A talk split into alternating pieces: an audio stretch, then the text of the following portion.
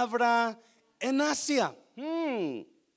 Y cuando llegaron a Misia, intentaron ir a Bitinia, pero el Espíritu Santo no se lo permitió. Y pasando junto a Misia, descendieron a Troas y se le mostró a Pablo, ¿qué se le mostró a Pablo? Una visión de noche. Un varón macedonio estaba en pie, rogándole y diciendo, pasa a Macedonia y ayúdanos. ¿Cuántos saben que Dios todavía habla? Habla por sueños, habla por visiones, habla por susurros, habla por otras personas, habla por su palabra. So a Pablo se le aparece un hombre macedonio y le, ¿qué le dice? Pasa a Macedonia y ayúdanos. Now, antes de eso, Pablo intentó ir a una parte y el Espíritu Santo le dijo, no vayas para allá. Pablo iba a predicar el Evangelio. Cuando el Espíritu Santo le dice a Pablo, no vayas para allá, nadie sabe cómo le dijo el Espíritu Santo a Pablo, pero sabemos que fue el Espíritu Santo, porque la Biblia lo registra así. Entonces Pablo decidió ir a otro lugar a predicar el Evangelio y otra vez el Espíritu le dijo, no, no, no. Y luego le aparece este hombre macedonio, versículo 10. Cuando vio la visión, enseguida procuramos partir para dónde? para Macedonia, dando por cierto que Dios nos llamaba para qué?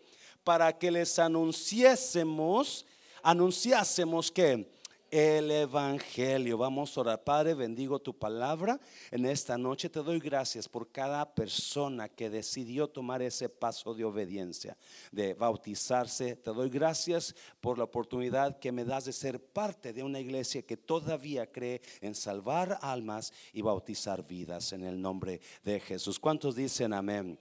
Dáselo fuerte al Señor, dáselo fuerte. Puede tomar su lugar. Quiero ponerle a esta, le puse a esta, a esta predica el proceso de la salvación, porque ahí escondidos están los pasos en lo que Dios requiere para la salvación. Pero realmente lo que, lo que sobresalta, en mi opinión, lo que sobresalta en este capítulo 16 de Hechos es el amor increíble de Dios por el ser humano. Se lo voy a repetir, el amor increíble de Dios por el ser humano. Pablo va hacia Asia Menor a predicar el Evangelio y él en su mente, él piensa, voy a ir para allá. Y el Espíritu le dice, no, Pablo, no vayas para allá. Solo le cerró la puerta. Luego Pablo quiere ir a Misia y también el Espíritu le, le dijo, tampoco vayas para allá, Pablo. Porque yo veo en este, en este capítulo cómo Dios cierra puertas y abre puertas. El hecho de que el Espíritu Santo no permitió a Pablo a ir a esos dos lugares es porque le estaba cerrando puertas a Pablo para abrirle otra mejor. Sí, muchas veces Dios va a cerrar puertas a nuestras vidas porque nosotros queremos hacer lo que nosotros queremos hacer y no lo que Dios quiere que hagamos. Y es muchas veces Dios va a cerrar puertas y a poner dificultades donde no es la voluntad de Dios que vayamos a ese lugar o hagamos esa, esa cosa que queremos hacer. Porque Dios dice, no, no, si tú haces eso te va a dañar a ti. Muchas veces Dios cierra puertas para protegernos a nosotros de nosotros mismos. Y es jovencito, jovencita. Muchas veces Dios te va a decir, ese muchacho no te conviene porque te va a ir como en feria. Esa jovencita no te conviene y tú estás chillando por esa jovencita cuando usted sabe que alguien de los grandecitos se acuerda cuando usted se iba a casar con esa persona y ahora mira para atrás y dijo, wow, gloria a Dios que no me casé. Y él se acuerda. Pero cómo le lloró a esa persona, ¿verdad? Oh, yo quiero esa persona. Pero Dios no permitió que se casara con ella porque Dios mío, le iba a ir como en feria. So Dios está cerrándole puertas a Pablo. Dios está cerrándole puertas a Pablo de una manera increíble. Pero ¿sabe que Dios no está cerrándole puertas a Pablo por Pablo. Dios está cerrándole puertas a Pablo por una persona, un hombre un hombre que necesita desesperadamente a Dios. Yo no sé qué está pasando en la vida de este hombre, pero Dios sabe qué está pasando y Dios sabe que este hombre necesita ser salvo. Este hombre necesita conocer a Dios y por eso le cierra la puerta a Pablo para un lugar y por eso le cierra la puerta a Pablo para otro lugar para decirle, allá te necesito Pablo, te necesito en, en, en, en Macedonia. Yo no sé cómo su vida ha estado, pero en mi vida personal muchas veces Dios me ha cerrado puertas. Y yo no he sabido por qué. Hasta después me doy cuenta por qué Dios me cerró puertas. Y usualmente cuando Dios, otra vez, cuando Dios cierra algunas puertas es porque Él está esperando abrirle la puerta correcta al tiempo correcto. Hazlo fuerte, hazlo fuerte. So vamos a ir rápidamente, no me quiero meter mucho porque tengo seis pasos del proceso de la salvación. No, tres de ellos más bien, dos de ellos son muy importantes, los demás son parte del proceso. No, número uno, lo que puse ahí, Dios nos sacude para abrir puertas de salvación. Cuando Dios va a alcanzar a alguien, usualmente usa algún problema, usa alguna situación, usa algún dolor para alcanzar a esa persona. Usualmente cuando Dios quiere alcanzar a alguien, Dios trae dolor a la vida de esa persona, porque el dolor es la bocina de Dios donde dice, yo necesito, tú me necesitas a mí. Y es lo que pasó por so Pablo se va a Macedonia y ahí se encuentra a, una, a, un grupito de personas que oraban en el río y ahí estaba Lidia y ahí fue salva Lidia y se quedan unos días Pablo y su acompañante que es Silas y Después sale una muchacha que adivina, ¿alguien se acuerda de esa muchacha? Y todos los días Pablo y Silas iban a, la oración y la, muchacha los encuentra todos los días y la muchacha los sigue a gritos diciéndoles, estos son siervos de Dios Altísimo que os enseñan el camino de salvación. Y todos los días hacía esa muchacha mientras Pablo y Silas iban a la oración, y una vez que estaban en Macedonia, donde Dios le dijo que fuera, So Pablo un día enojado se vuelve y saca el demonio de adivinación de la muchacha y se va la adivinación, ya no puede adivinar la muchacha. So ahora, en lugar de hacer dinero los dueños de la muchacha, se molestan porque han perdido mucho dinero y agarran a Pablo y a Silas y los meten en la cárcel. Y ahí están en la cárcel. Y ahí es donde comienza la historia. Y para mí, en mi ver, ahí es donde comienza la visión de Pablo. Cuando el varón macedonio le dijo, pasa por Macedonia y ayúdanos. Mira, capítulo 16, versículo 25, creo. Pero a medianoche, orando, Pablo y Silas cantaban himnos a Dios y los presos los oían. Pablo y Silas están, usted conoce la historia, están golpeados, están sangrando, están, están en la cárcel, en el calabozo, están encadenados. En lugar de estar ellos enojados con Dios, en lugar de estar renegando por qué Dios los llevó para allá, porque acuérdese, Dios no le permitió ir para allá ni para allá, pero les dijo que fueran para allá. Y allá donde Dios los mandó, allá encontraron problemas. So, en lugar de que Pablo y Silas estuvieran enojados y, y renegando contra Dios, ellos a medianoche deciden hacer una cosa. Deciden alabar a Dios y deciden orar. ¿Alguien me está oyendo, iglesia? So, muchas veces, muchas veces nosotros nos vamos a meter en problemas porque en lugar de agradecer, estamos quejándonos. Y Pablo y Silas a medianoche, porque no podían dormir por el dolor, imagino, ellos deciden cantar alabanzas a Dios. Y estaba la cárcel y los presos. Dice que todos los presos los escuchaban, versículo 26. Entonces sobrevino de repente un gran terremoto, de tal manera que los cimientos de la cárcel que hacía se sacudían y al instante se abrieron cuántas puertas y al instante que se abrieron todas las puertas y las cadenas de todos se soltaron. Note una cosa, Dios cerró puertas a Pablo para poder abrir puertas en la cárcel. Me está oyendo. Dios cerró puertas a Pablo para ahora traer un terremoto y abrir puertas en Macedonia, que es donde Dios le dijo que fuera. Versículo 27. Despertando el carcelero, y note una cosa, ¿y qué pasó? Y viendo abiertas las puertas de la cárcel, sacó la espada y se iba a matar pensando que los presos habían huido porque se iba a matar el carcelero. Porque si los presos huían a él lo iban a matar. Él tiene que pagar vida con vida. So cuando vio las puertas que abiertas dijo, hombre muerto soy. Aquí, aquí quedé. Y se pensó en matarse porque él pensó que los presos habían huido. Pero versículo 28, mira, mas Pablo clamó a gran voz diciendo, no te hagas ningún mal, pues todos estamos aquí. Número uno, cuando Dios quiere alcanzarlo a usted, Dios va a traer temblor a su vida. ¿Me está viendo? Cuando Dios quiere alcanzar a las personas, usualmente Dios va a sacudirnos con problemas, con esta situación acá, con aquella situación allá, con este problema aquí, porque Dios quiere que nosotros miremos que tengamos que tenemos que salir de nuestras prisiones.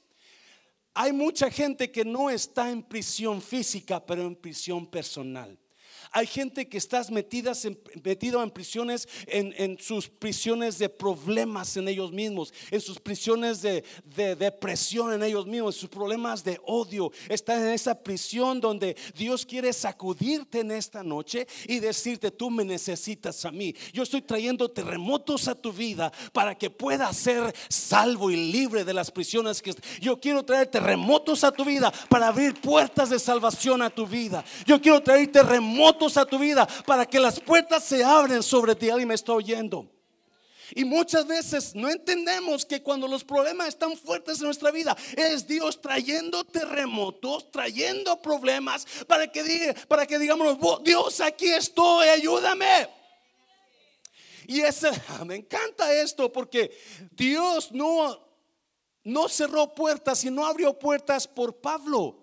Dios abrió la puerta para él carcelero.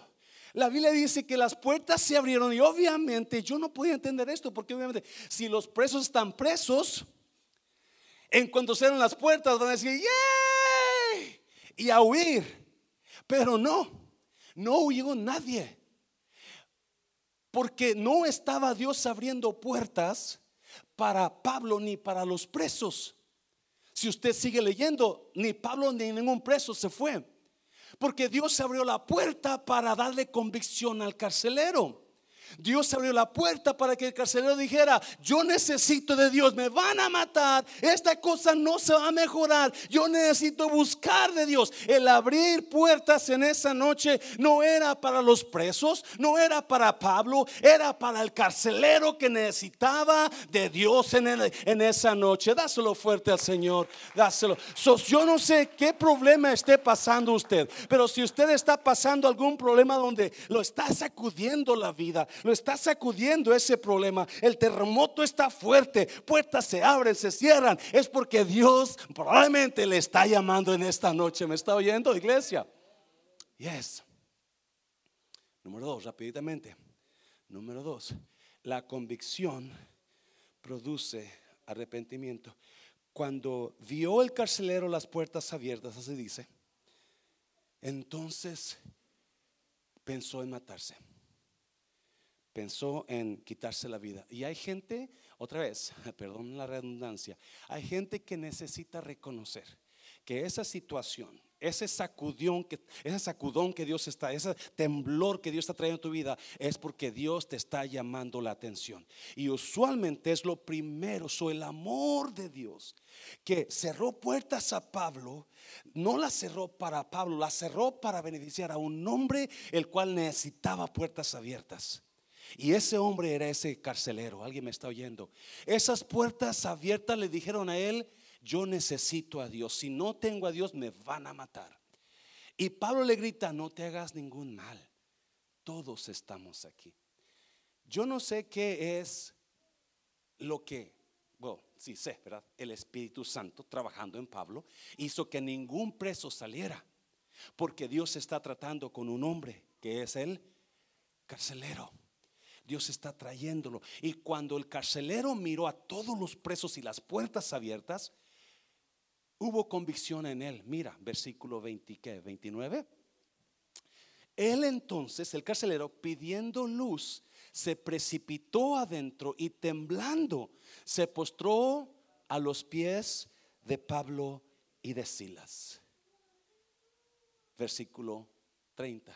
Y sacándolos, les dijo, señores, ¿qué debo hacer para ser salvo? Número dos, la convicción produce arrepentimiento. Algo pasó en el carcelero y por obviamente quizás ya había escuchado lo que Pablo predicaba y Silas. So él sabía que Pablo y Silas predicaban el evangelio de salvación de Jesús. So él en ese momento de convicción hay un arrepentimiento en él, hay una convicción fuerte en él y va y se arrodilla delante de Pablo y Silas y les hace la pregunta del siglo les hace la pregunta que muchísima gente no puede encontrar respuesta todavía.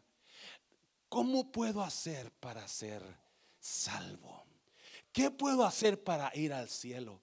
Antes de ir a la respuesta de Pablo, déjame decirte, cuando una persona tiene convicción de Dios, tiene convicción de que está mal, de pecado, hay una necesidad de cambiar cosas. La, no puede haber un cristiano creyente de verdad sin que haya señales de arrepentimiento. Tiene que haber ciertas cosas en la vida del creyente que digan, ese está, trabajando en su vida, ese está arrepentido, aquella persona ya no es la misma, ya no es el mismo. Tiene, ese es el proceso de las... Primero Dios te habla y a veces Dios te habla a través de terremotos, a través de problemas fuertes, para traer convicción de que estamos mal de que necesitamos a Dios. Y cuando hay convicción, la convicción siempre produce arrepentimiento. Es más, vamos a, Hechos, que, Hechos que es 3. Por tanto, para que sean borrados sus pecados, que arrepiéntanse y vuélvanse a Dios, no note, a fin de que vengan tiempos de descanso de parte del Señor. El arrepentimiento, escucha bien, mucha gente toma la palabra arrepentimiento como algo feo, algo malo. Yo que me voy a arrepentir. No, hay un arrepentimiento, pero usualmente el arrepentimiento lo asociamos con dejar de hacer lo que estamos haciendo, lo cual es correcto hasta cierta parte. Pero la palabra arrepentimiento en griego significa un cambio de mente un cambio de manera de pensar. Alguien me está oyendo. Un yo no sé de usted, pero yo no soy el mismo muchacho, muchachón, que era cuando yo tenía 18 años antes de ser salvo. Yo pienso muy diferente ahora, gracias a Dios. Yo veo las cosas muy diferente porque en mí hubo un arrepentimiento que fue un cambio de mente. So, el arrepentimiento, dice Pablo, dice Pablo que el arrepentimiento produce tiempos ¿qué? de descanso de parte del Señor. El arrepentimiento es la manera más fácil de que tu futuro sea mejor para ti. Te lo voy a repetir de esta manera. Cuando una persona está arrepentida, está asegurándose de que su mañana no es igual que ahora, de que su mañana es mucho mejor para esa persona. Eso es bueno, hazlo fuerte. Es bueno arrepentirse, es bueno porque cuando tú te arrepientes, vienen tiempos de descanso. En otra versión dice tiempos de alivio, tiempos de buen tiempo, favor de Dios. El arrepentimiento produce, el arrepentimiento te asegura que mañana va a estar mejor. Dáselo fuerte, dáselo fuerte. Cuando seguimos en la misma actitud, en el mismo problema y no hay un arrepentimiento, un cambio de mente, seguimos en la misma miseria todo el tiempo. Pero cuando nos detenemos y decimos, yo ya no voy a actuar así, ya no voy a pensar así, ya no voy a hacer eso, tengo que cambiar. Hay un cambio de mente en mí pasando que me asegura, uh, ya mañana no va a pasar lo mismo, porque estoy haciendo cambios en mi vida. Su arrepentimiento son cambios que estoy haciendo para que Dios bendiga mi mañana. Dáselo fuerte al Señor, dáselo fuerte. So, ese es el proceso. Cuando yo pasé al frente en el 84 aceptando a Jesucristo, yo dije, yo no quiero irme al infierno. Jesús, aquí está mi vida. Yo no quiero quemarme en las llamas del infierno. So, yo no sé qué vas a hacer, pero aquí está mi vida. Nunca se me olvida ese día que hice, porque desde ese día en adelante cambió mi futuro.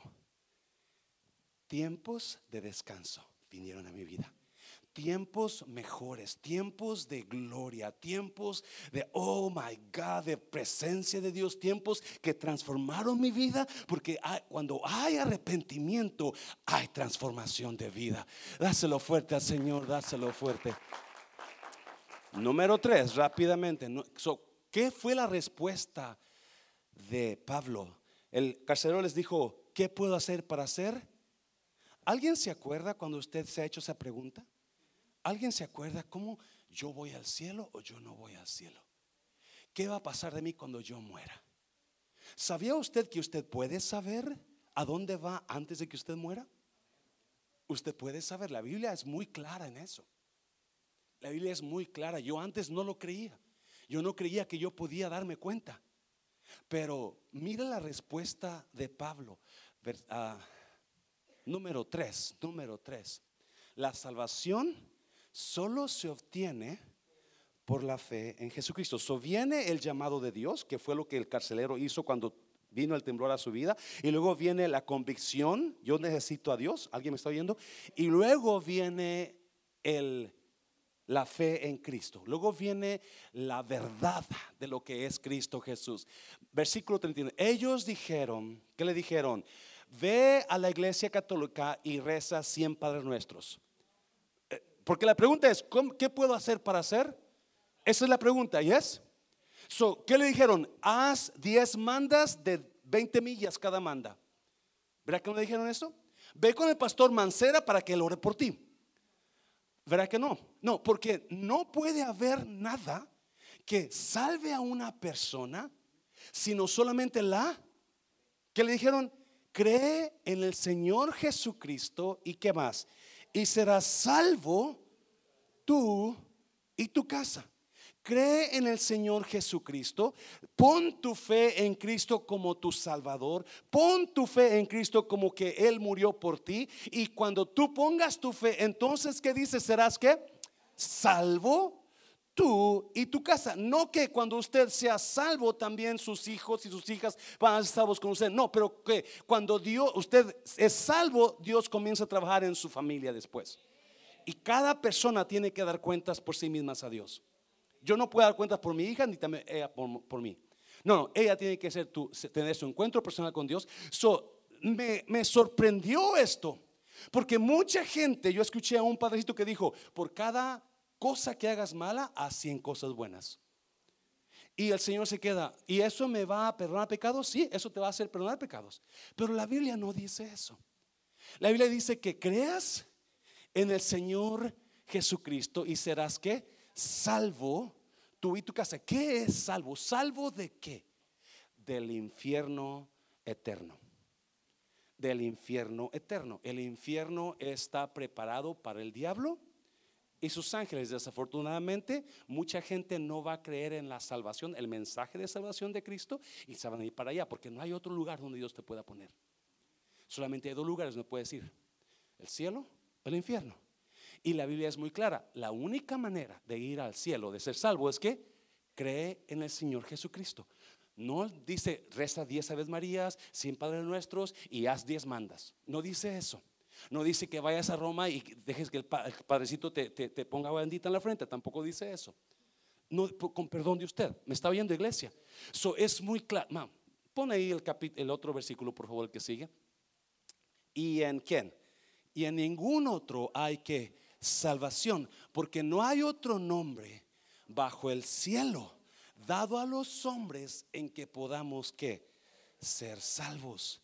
La única manera el único camino a Dios es Jesucristo. No hay otro nombre. No hay otra manera. No hay ningún camino más. Es más, Jesús le dijo a sus, a sus discípulos, a sus apóstoles, antes de irse, dijo, yo voy al, al Padre y ustedes saben el camino y saben a dónde voy. Y Tomás le dijo, yo no sé a dónde vas, ¿cómo vamos a ver el camino? Y Jesús le dijo, yo soy el camino, yo soy la verdad y yo soy la vida. Nadie viene al Padre si no es a través de mí. Jesús está hablando en términos claritos. La única manera de ir al cielo no es la religión. Eh, no son los testigos, no son los mormones, no es mi iglesia, no, no, no, no es la, religión mía, no es, mi, no es mi creencia, es Cristo. Y eso es lo que predicamos en esta noche, dáselo fuerte al Señor, dáselo fuerte. So, ¿cómo puede ir al cielo usted, iglesia? ¿Cómo, cómo, cómo contesta usted la pregunta del carcelero? ¿Qué puedo hacer para ser salvo? ¿Usted qué, qué contestaría? Cree en el Señor Jesucristo y serás salvo, tú y tu casa. Y ese es el mensaje. Ese es el mensaje de buenas nuevas. Este tiempo de Navidad es lo que estamos predicando. Vengas el domingo, vamos a hablar de la Navidad en el primer libro de Lucas, en el primer capítulo 1. Está increíble ese capítulo. Vengas este, este domingo, tráigase a alguien, porque Dios le va a bendecir. Amén, iglesia. Número 4, ¿qué sigue? ¿Qué pasó? Versículo Ah, el bautismo en agua es mi declaración pública de mi fe. So, después que, que Pablo le predica, le dice, cree en el Señor Jesucristo y serás salvo tú y tu casa, dice la Biblia que le predicaron la palabra de Dios al carcelero. Y enseguida se bautizó. Mira, versículo 33. Y él tomándolos en aquella misma hora de la noche, les lavó las heridas y enseguida, ¿qué hizo? Se bautizó él con quienes. Otra vez, y él tomándolos en aquella misma hora de la noche, ¿qué horas eran? ¿Alguien se acuerda? ¿Qué horas eran? ¿Alguien se acuerda? Medianoche, ¿verdad? So, a medianoche, ese mismo día, que él creyó con su familia ese mismo día, aunque era medianoche, se había un poco frito, dijo, yo me voy a bautizar. ¿Por qué bautizarte? Y él tomándolos en aquella misma hora de la noche, le lavó las heridas y enseguida se bautizó él con todos los suyos, 34 y llevándolos a su casa, les puso la mesa y sé que regocijó con toda su casa de qué iglesia, de haber creído a Dios. Alguien está gozoso porque conoce a Dios en esta mañana. Yes, no hay gozo, escucha bien, no hay gozo más precioso el saber que vas al cielo. Now, esos son los pasos para ser salvo. Dios te habla, y usualmente a través de temblores, a través de sacudidas, problemas, hay convicción en tu vida y luego tú aceptas a Jesús. Esos son los tres pasos para ser salvos. Dios te habla, hay arrepentimiento y aceptación de Cristo. Y con eso eres salvo. Pero ¿por qué se, entonces, ¿por qué se bautizó? ¿Por qué se bautizó? ¿Y cómo se bautizó? Bueno, no, no quiero dar tardar toda la noche aquí, pero la palabra bautizar en griego es baptizo. Baptizo significa sumergir. Ah, no chorrearte de agua, pero sumergirte en el agua. Esa es la traducción de la palabra baptizo. Ah, la Biblia enseña que cuando Juan el Bautista y Jesús, ah, cuando Juan el Bautista bautizaba, él bautizaba en el río Jordán, sumergiendo a todo adulto. Porque la Biblia no enseña el bautizo por aspersión, como algunos de ustedes lo hicieron cuando estaban niños, y tampoco enseña el bautizo de niños, de infantes.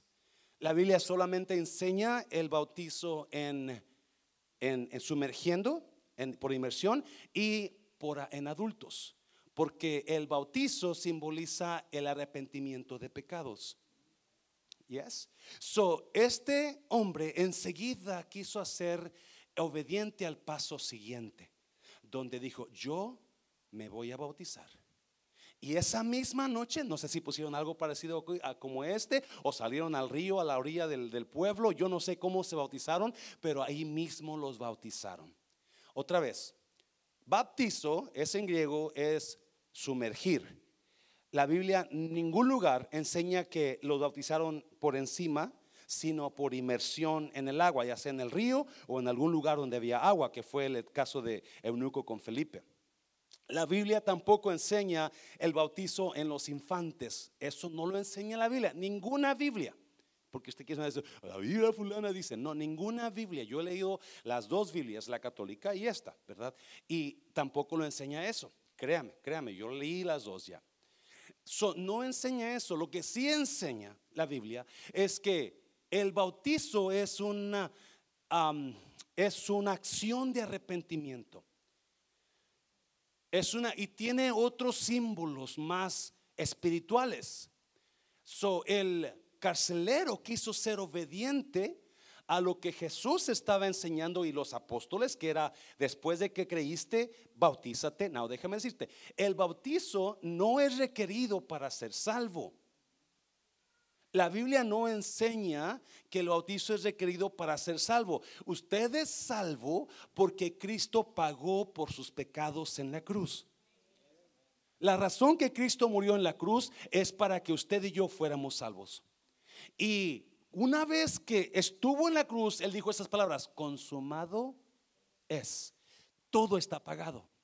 No tengo yo, es que está precioso y, muchas veces queremos ayudarle a Dios, queremos, es que yo tengo que ah, hacer ciertas cosas para, para, para ganarme la salvación. No, usted no puede hacer nada para ganarse la salvación. Usted gana la salvación por lo que Cristo ya hizo en la cruz. Él lo hizo todo en la cruz. Por eso es este muy fácil. Pero acuérdese, hay una palabra importante, arrepentimiento.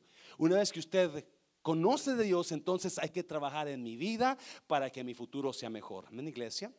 So, ¿qué más simboliza el arrepentimiento? A mí, el bautizo. Romanos capítulo 6. Romanos capítulo 6. ¿O no sabéis que, ¿cuántos son todos? Todos los que hemos sido como bautizados en Cristo Jesús, hemos sido bautizados en su muerte. Versículo 4 porque somos sepultados juntamente con Él para muerte por el bautismo, a fin de que como Cristo resucitó de los muertos por la gloria del Padre, así también nosotros andemos en qué? En vida nueva. ¿So qué simboliza el bautismo? Por eso es importante obedecerlo. El bautismo simboliza que cuando yo me meto en las aguas, yo estoy qué? Muriendo a la vieja vida Estoy muriendo al viejo hombre. Estoy muriendo lo que yo hacía antes. ¿Alguien me está oyendo? Ya no soy el mismo. Algo va a pasar espiritualmente en mí cuando yo decido obedecer y meterme en el agua. Quizás usted no sienta nada. No va a sentir escosquillitas ni mariposas y, y, la chiripiorca. Quizás no sienta eso. Pero sí espiritualmente va a pasar algo increíble. El viejo hombre está muriendo cuando usted está en esa en ese agua. Por eso Juan Carlos decía, déjelos ahí un rato hasta que esté seguro que estén muertos bien, ¿verdad? Porque no es no es lo que estamos nosotros viviendo Ahora ya el viejo hombre está pasando y luego dice, para que así como Cristo resucitó, nosotros andemos en vida nueva. El bautismo no solamente significa muerte en el viejo hombre, pero algo nuevo está comenzando en nosotros. Una vida nueva está comenzando en nosotros. Un futuro nuevo, una mentalidad nueva, un caminar nuevo, y experiencias nuevas en Dios. Todo viene nuevo en Cristo. Cuando usted se bautiza, usted está diciendo, hoy comienza algo nuevo en mi vida. Todo lo que quedó atrás quedó olvidado. Es más, Pablo dice que los que están en Cristo, nueva criatura son. El que está en Cristo, nueva criatura. aquí las cosas viejas pasaron, todo es hecho nuevo.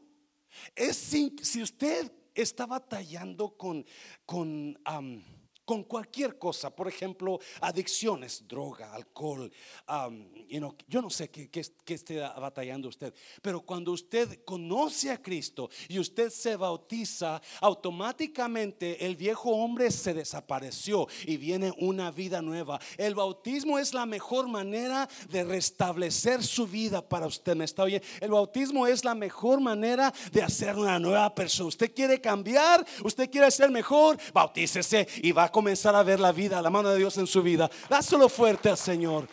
eso es el bautismo. Es morir al viejo hombre y salir al nuevo hombre.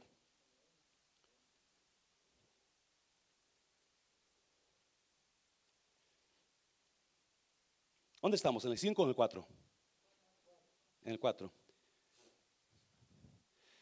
Vamos al el 5, ¿verdad? Vamos al 6. Vamos al 6.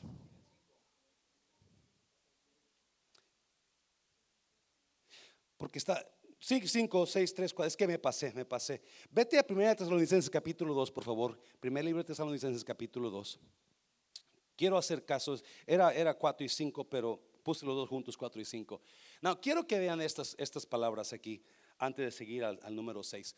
Por eso, no dejamos de dar gracias a Dios, pues cuando les predicamos la palabra de Dios, ustedes la oyeron y la aceptaron no como si fuera palabra de hombres, sino como lo que realmente es. ¿Qué es? Palabra de Dios. Y esta palabra, los que los transforma, ¿a quiénes, iglesia? A ustedes, los creyentes. ¿Por qué le traigo eso? Estamos hablando de una nueva vida, un nuevo hombre, ¿sí? Estamos hablando del, del viejo hombre, pasa cuando nos bautizamos y cuando salemos del agua, nace un nuevo hombre. Déjeme decir, espiritualmente eso es verdad. El problema es que mucho creyente se queda en el viejo hombre. ¿Por qué? Porque vinieron, fueron salvos y ya no regresaron a la iglesia. Ya no comenzaron a escuchar qué? Palabra. Y es la palabra la que te transforma. Es la palabra la que hace el cambio en ti. La palabra de Dios es viva.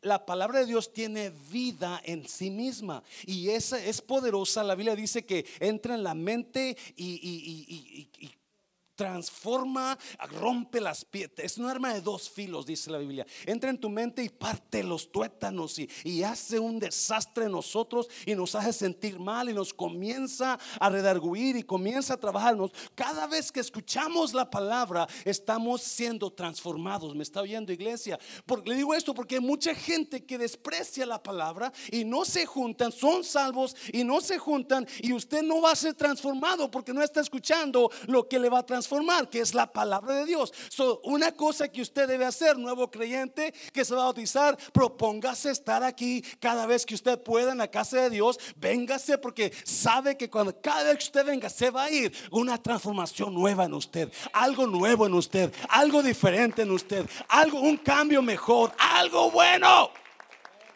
But I can see people, you know, there's people that I've never seen them in church and they're living in the same sins, same attitude, same everything.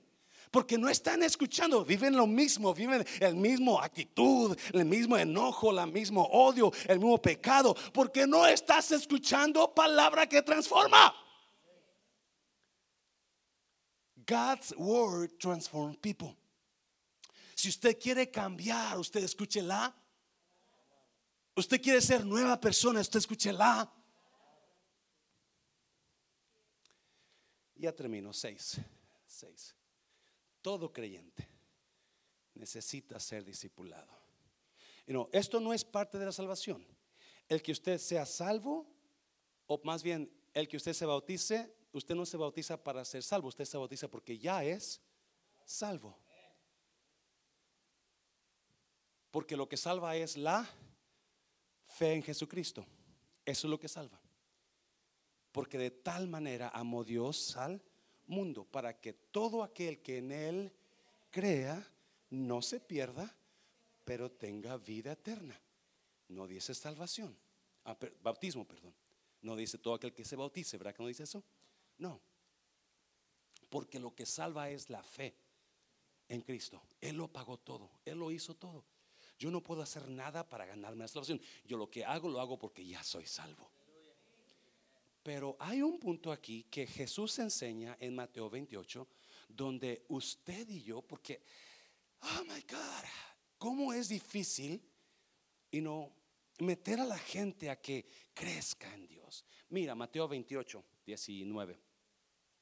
Por tanto, Jesús hablando, id y haced que discípulos. ¿Qué es un discípulo? Una persona que toma clases una persona que va a la escuela, una persona que está aprendiendo. Hacer que discípulos a dónde? Todas las naciones, Venezuela, Honduras, México, Salvador, Guatemala, ¿verdad? Sí, eso quiso decir. Bautizándolos En el nombre del Padre y del Hijo y del Espíritu Santo. No, versículo mira 20. ¿Qué más? Enseñándoles que guarden todas las cosas que os he mandado y aquí yo estoy con vosotros todos los días hasta el fin del mundo. Veas discípulos enseñándoles. Veas discípulos Si usted quiere ser un creyente que agarre las bendiciones de Dios, un creyente que experimente la bendición, el llamado de Dios, un creyente que su vida sea transformada a través de la palabra, usted siga creciendo. Usted sea un discípulo. Cada domingo nos juntamos aquí con clases, con personas que quieren conocer más y ser transformadas, discipulándolos en la palabra. En enero, o quizás primeros de febrero, vamos a comenzar otra vez clases de discipulado 101. Si usted no ha tomado esas clases, tómelas. Crezca en Dios. No se quede en lo mínimo. No se quede en el cimita. Escuche bien. En Cristo Jesús, en Dios, usted puede lograr, usted puede llegar, usted pone límites. Usted puede alcanzar lo que usted quiera en Dios si usted lo busca. La mayoría de nosotros nos quedamos muy por encimita, muy, muy pequeñitos, porque no estamos queriendo crecer más. Y por eso batallamos con dudas, con nuestra fe, con el problema, con esto, porque no hay tanta palabra que nos diga, no, tú mantente firme, porque yo estoy haciendo cosas nuevas contigo. Véngase, póngase, apúntese, crezca en Dios, sírvale a Dios y vea su vida trans, ser transformada a través del Espíritu Santo. Y la, dáselo fuerte al Señor, dáselo fuerte. So, el carcelero preguntó, ¿qué puedo hacer para ser salvo? Y le contestó Pablo, ¿qué le dijo? Ok, ahí va otra vez. El carcelero preguntó, ¿qué puedo hacer para ser salvo? ¿Y qué le contestó Pablo? Cree en quién? En el Señor Jesucristo y serás salvo tú y tu casa. Y después que creyó el carcelero, ¿qué hizo? Se bautizó. ¿A qué horas eran? A medianoche. ¿Por qué la gente dura un año, dos años o diez años para bautizarse? No voy a meter ahí, pero usted, usted entiende la palabra, ¿sí? ¿Ok? Dáselo fuerte, Señor Iglesia, dáselo fuerte. Póngase de pie, véngase los músicos, véngase los músicos. Ahorita vamos a cantar unos coritos para avivar aquí la cosa y hacerlo como tiempos antiguos, a ver si me, me, sale los coritos, porque como que ya no dirijo, ya como que ando todo desentonado. Pero quiero que cada persona cada persona que se va a bautizar, necesito su nombre aquí. Ahorita que terminemos los coritos, yo le digo cuándo, ah, porque le vamos a dar su, su ah, diploma de, bautismo. So, antes de que bautícenos, vengas, se venga acá y usted pone su nombre clarito, nombre y apellido, y vamos a, vamos a, gracias. Que ahí se apunta, por favor. Amén, iglesia. Dame sol, Mari, dame sol. Vente, Juan Carlos, ayúdame, Juan Carlos. Ya